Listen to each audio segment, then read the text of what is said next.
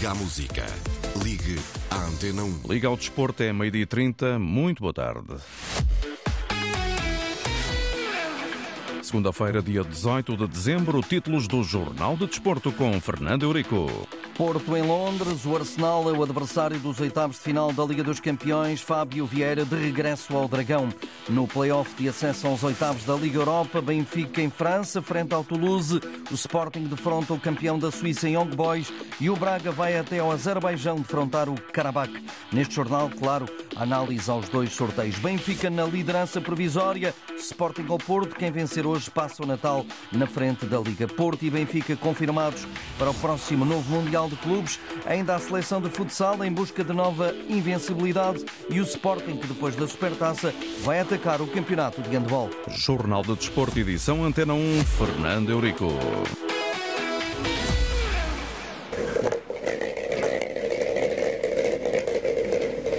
FC Porto, Arsenal.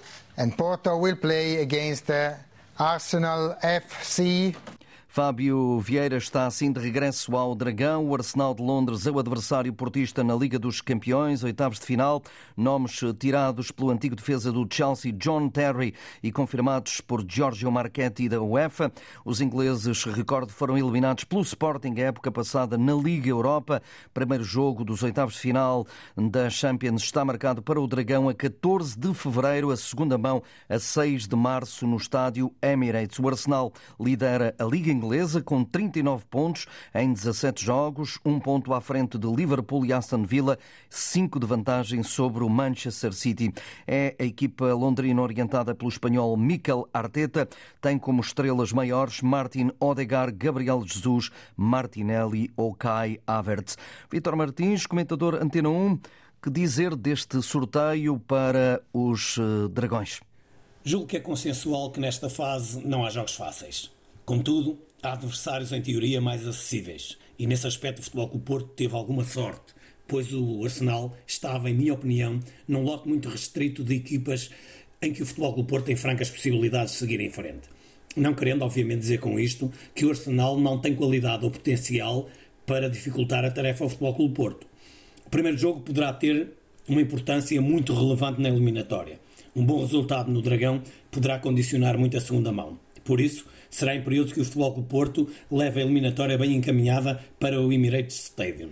No entanto, se recuarmos a 2010, também nesta fase, o Futebol Clube Porto ganhou no Dragão por 2-1 e depois haveria de ser cilindrado em Londres por 5-0. Os tempos são obviamente outros e hoje em dia o Arsenal não está tão forte como estava na altura e, portanto, acho que o Futebol Clube Porto tem francas possibilidades, como disse atrás, de seguir em frente. Por outro lado, não queria terminar sem falar aqui, obviamente, do regresso de Fábio Vieira a um estádio onde foi extremamente feliz. Ao estádio do Dragão, onde vai jogar o Arsenal de Londres, o atual líder da Premier League, até agora não tem indicação de qualquer reação oficial do Futebol Clube do Porto a este sorteio. Outros jogos dos oitavos de final, Bayern de Munique, Lazio, Copenhaga, Manchester City, Nápoles, Barcelona, Paris Saint-Germain, Real Sociedade Inter de Milão, Atlético de Madrid, Nápoles, Barcelona e ainda o PSV Eindhoven frente ao Borussia de Dortmund. Recordo, Porto Arsenal no Dragão, primeira mão dos oitavos de final a 14 de fevereiro, segunda mão a 6 de março no estádio Emirates. Na Liga Europa, o Sporting vai jogar o play-off de acesso aos oitavos de final, vai jogar fora com o campeão suíço Young Boys na primeira mão. O Benfica e o Braga jogam primeiro no próprio território. Benfica na Luz, o Braga na Pedreira. Os encarnados defrontam o Toulouse de França. O Braga vai defrontar os azeris do Karabakh. Ora, vamos à análise também este sorteio da Liga Europa que terminou há instantes. Luís Cristóvão, que possibilidades têm as três equipas nacionais para estes confrontos? Sorteio muito favorável para as equipas portuguesas. creio que quer Sporting, quer Benfica, quer Braga acabaram por encontrar conjuntos que abrem as portas para que as três equipas lusas possam seguir para, para a fase seguinte. No caso do Sporting, que tinha aqui uma lista de adversários uh, com mais experiência, com mais qualidade, vindos da, da Liga dos Campeões, uh, o Young Boys da, da Suíça, é, é uma equipa uh, interessante para, para o conjunto de Ruben Amorim, uma equipa ofensiva, uma equipa com, com um jogo também sempre muito aberto, muito positivo, creio que encaixa muito bem naquilo que são as características do, do Sporting e poderá o Sporting ter aqui um jogo, uma eliminatória que lhe favorece. Eh, no caso do Benfica, encontra um Toulouse que é um conjunto muito jovem, chega à eh, Liga Europa eh, por via da, da Taça de França, é um conjunto muito jovem que na Liga Francesa está nas posições do, do fundo da tabela, com o técnico espanhol Carles Martínez também bastante jovem, é um projeto faz parte de um, de um grupo de, de, clubes internacional onde lidera o AC Milan e portanto é um Toulouse creio eu, de construção em termos de futuro, não é propriamente uma equipa com grandes ambições nesta competição, Benfica claramente favorito, e, e para o Braga há a dificuldade da viagem uh, até ao Azerbaijão para defrontar o, o, o Karabag, mas uh, também aqui um adversário uh, perante o qual o Braga é claramente favorito, ou seja, três conjuntos que as equipas portuguesas recebem, acolhem com um sorriso, os três portugueses são favoritos e acredito que os três possam chegar aos oitavos de final da Liga Europa. Luís Cristóvão, comentador da Antena 1, na análise a este play-off de acesso à Liga Europa, aos oitavos de final. Recordo que os jogos vão realizar-se apenas eh, numa semana. A primeira mão a 15 de fevereiro, a segunda a 22 eh, também eh, de fevereiro, o segundo mês de 2024. O sorteio Young Boys Sporting, Benfica Toulouse, Braga Karabakh. Outras partidas, Feyenoord Roma, de José Mourinho, Milan Rennes, Rennes, Lens, Friburgo, ainda o Galatasaray, Sparta de Praga e o Shakhtar Donetsk a defrontar o eh, Marselha. Sorteio europeu em dia de clássico no Campeonato Português, com o Benfica na liderança provisória após a vitória em Braga. Leões e Dragões sabem que um triunfo esta noite dá o comando isolado, mas Nelson, antigo lateral de posição, que vestiu as duas camisolas na carreira, acha que a vitória encarnada na pedreira veio trazer mais pressão ao jogo de logo mais em Alvalade. O facto do Benfica ter vencido e ter neste momento estar à frente do campeonato, de certa forma, pôs um bocadinho de pressão, um, quer no Sporting, quer no Futebol Porto. Uh, embora uh, a pressão, quem joga no Sporting ou no Porto, está sempre presente, diariamente, independentemente do adversário com quem se joga. Ambas sabem que um empate deixará o Benfica na frente do campeonato e apenas uma vitória de uma delas colocará essa mesma equipa na frente da liderança do mesmo campeonato e, portanto, nesse sentido, vai ser um jogo típico das duas equipas que querem vencer. Olhando as duas, as duas equipas e o que têm feito até agora, Fernando Nelson dá ligeiro favoritismo aos da casa. O Sporting jogando em casa tem ligeiro favoritismo. Atendendo ao percurso que teve desde o início da época, penso que foi mais estável que o Futebol com o Porto. Todavia, nós temos que ver que, eh, apesar do Futebol com o Porto ter tido todas as dificuldades inerentes, quer por castigos, quer por lesões, quer por outro tipo de situações internas que o clube tem vivido, eh, está à parte do Sporting eh, em, igualdade pontual. E, portanto, nesse sentido, conseguiu sempre, por assim dizer, fintar as dificuldades. As duas equipas refletem, no fundo, a personalidade dos treinadores. Nunca desiste, é evidente, é, é a imagem e a cara do, do próprio Sérgio Conceição.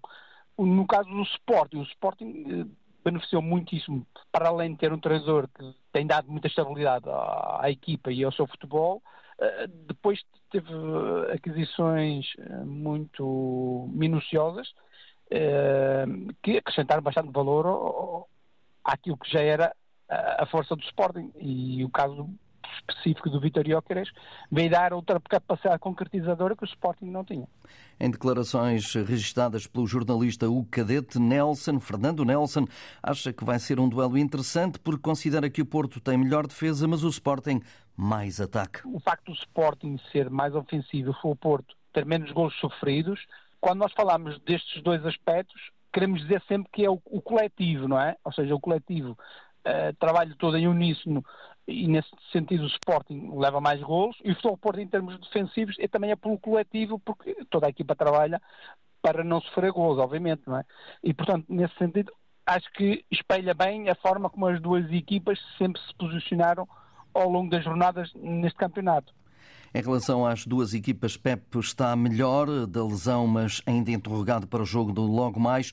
Já Jenny Katam recuperou a tempo e foi convocado por Ruben Amorim para este clássico marcado para as 20h15 no estádio José Alvalade, com arbitragem do Algarvio Nuno Almeida e relato na Antena 1 de José Pedro Pinto e Nuno Matos. Os maus resultados ditaram a saída de Pablo Villar do comando técnico do Vizela. A equipa minhota está em zona de descida direta após o empate a um em Vila do Conde e só com mais um ponto que o último classificado, o Desportivo de Chaves, que fez pior, perdeu 3-1 em Trás-os-Montes com o Casa Pia. Moreno Teixeira, que é o segundo treinador dos flavienses na época, já deixou o alerta. É preciso mudar. Acho que não nos podemos precipitar, perceber eh, os erros, perceber eh, os atletas que temos à disposição para trabalhar, percebemos a dificuldade do campeonato tudo isto uh, terá que ser uma reflexão nossa, da estrutura. Há uma coisa que eu sei aqui, que enquanto eu cá estiver, ninguém vai apontar dedos aqui a ninguém. Aqui somos todos responsáveis por tudo o que está a passar e é difícil procurar na memória encontrar uma segunda Liga Portuguesa tão competitiva como a atual. Só na jornada 14, este fim de semana, conheceu quatro comandantes. Começou com Santa Clara na liderança, depois o Nacional goleou os bolonenses por 5-0 e passou para a frente. A seguir, o Aves bateu o Passos de Ferreira por 2-0 e ficou na frente, mas ontem em São Miguel os encarnados de Ponta Delgada bateram o Porto B por 2-1 e voltaram assim à liderança desta segunda Liga.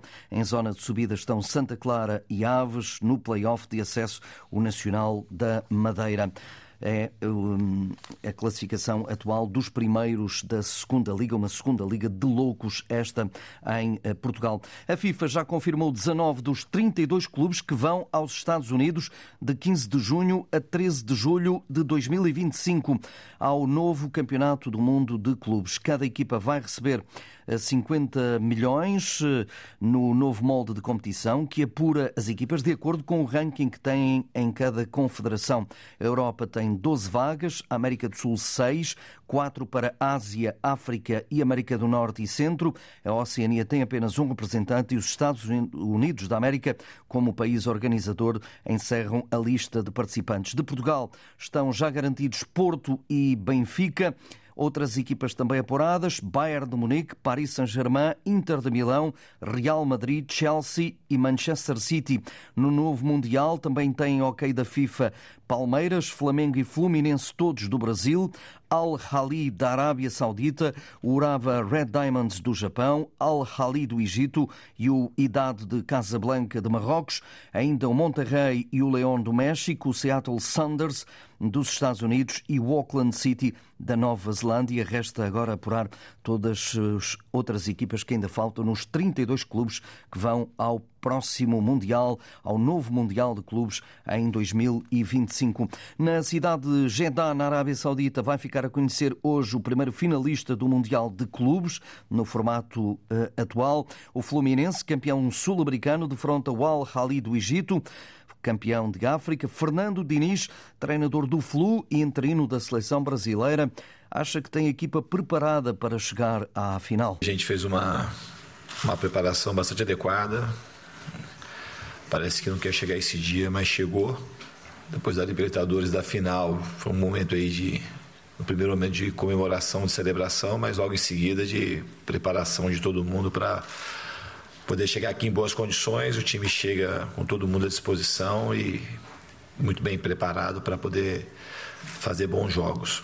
E se passar à final, eh, Fernando Diniz foi questionado sobre a supremacia europeia nestas eh, finais de campeonatos do mundo de clubes, mas o treinador brasileiro não teve papas na língua. Os europeus, de maneira geral, eles acabam levando muito precoce, cada vez mais precocemente, os jogadores se destacam no Brasil, na Argentina, no Uruguai, enfim, no âmbito sul-americano e ao redor do mundo também e levam também os melhores, os treinadores que eles consideram os melhores, eles também acabam levando para o continente e isso ficou acontecendo de maneira rotineira e muito tempo, acaba criando um desnível.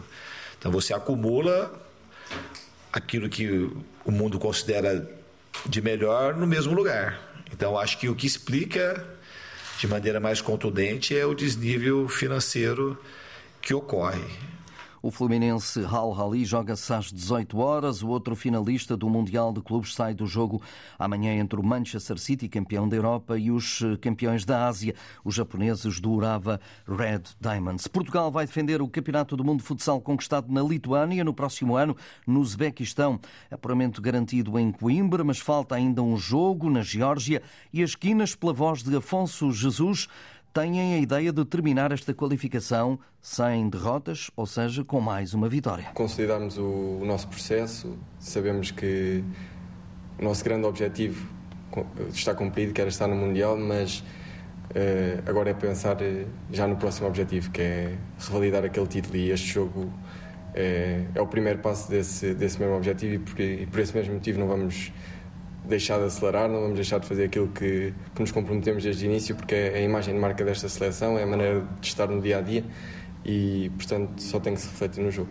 O Geórgia-Portugal joga-se depois de amanhã em Tbilisi a partir das duas da tarde. E o Sporting ganhou a supertaça de handball, bateu o Benfica em Santo Tirso por quatro gols de diferença, 38-34. O treinador Ricardo Costa, o treinador leonino, não quer ficar por aqui. Foi um fim de semana importante para nós, diante de duas grandes equipas. com o Porto e o Benfica e provavelmente uma das taças difíceis de, de, de conquistar. Uh, e nada, contente, muito contente com os meus atletas e uh, olhar agora para aquilo que é o, nosso campeonato, o nosso grande objetivo. O nosso objetivo não é ficar por aqui, uh, temos feito aquilo que, que, devemos fazer, mas há que continuar e que o ano 2024 seja, seja tão bom como foi este. Um treinador babado, mas ganhou a supertaça de handball este fim de semana. Jornal de Desporto, a edição foi de Fernando Eurico. A informação desportiva está em permanência na net em desporto.rtp.pt.